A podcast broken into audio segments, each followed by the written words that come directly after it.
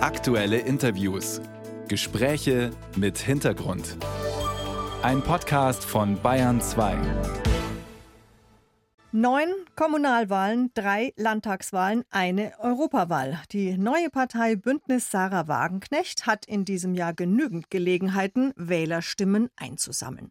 Aber was wählt man denn da, wenn man BSW wählt? Wir sind keine linke 2.0. Lasst uns eine Partei des Miteinanders werden und nicht eine Partei der Intrigen und des Postengeschachers wie alle anderen. So wie einst am Hindu-Kusch wird ja heute in der Ukraine unsere Freiheit verteidigt. Und für unsere Freiheit sollen die Ukrainer weiter leiden und sterben. Und wir liefern ihnen die Waffen bis zum Sieg, an den nur leider selbst die ukrainischen Generäle nicht mehr glauben. Es gibt so viele Probleme, so viel Unsicherheit, aber auch so viel Empörung und Wut. Sarah Wagenknecht auf dem Gründungsparteitag ihres Bündnisses am Samstag in Berlin. Noch ist das Parteiprogramm nur ein paar Seiten lang, aber das könnte ja reichen, um all die Unzufriedenen von links bis rechts einzusammeln, wie es sich die Partei vorgenommen hat.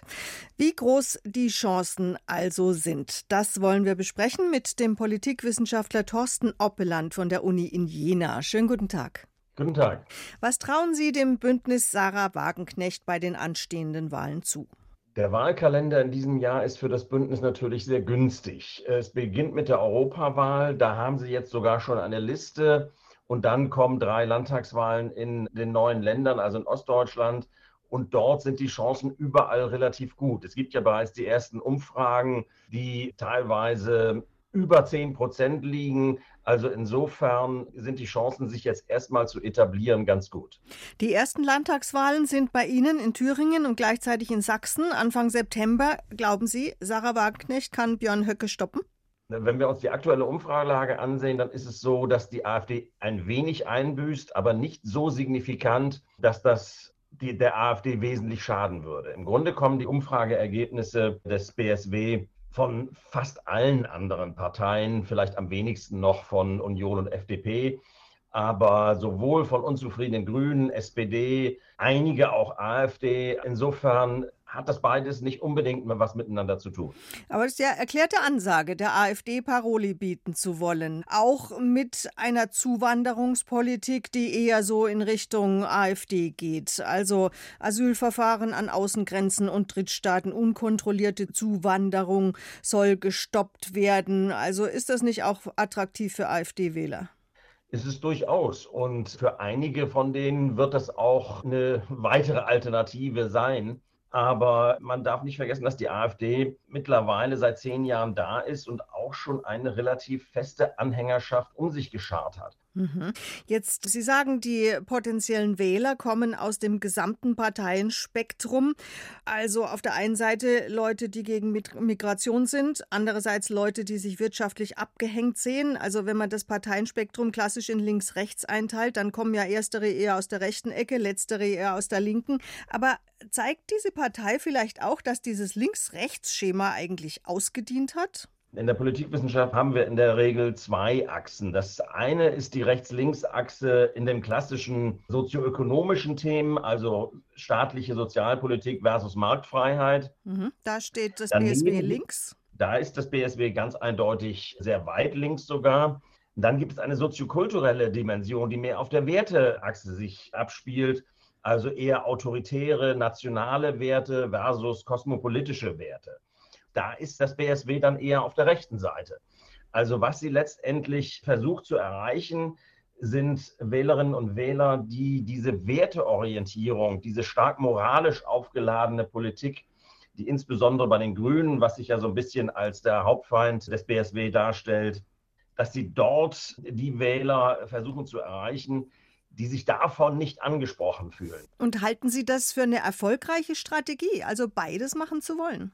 Durchaus. Wenn man mal ins europäische Ausland guckt, beispielsweise die dänischen Sozialdemokraten haben mit einer ganz ähnlichen Strategie die letzten dortigen Wahlen gewonnen. Wenn so eine neu gegründete Partei mit einer derartigen Ausrichtung Werte um die 10 Prozent erzielen kann, dann ist das natürlich sehr erfolgreich. Sie wird damit keine Mehrheit gewinnen, aber sie wird ein bedeutender Akteur im politischen Spiel. Welche Rolle spielt denn da Wagenknechts Gatte, Oskar Lafontaine? Der ist ja auch Gründungsmitglied, will aber, wie er sagt, in der Partei keine herausragende Rolle anstreben. Ist der sowas wie das Mastermind im Hintergrund?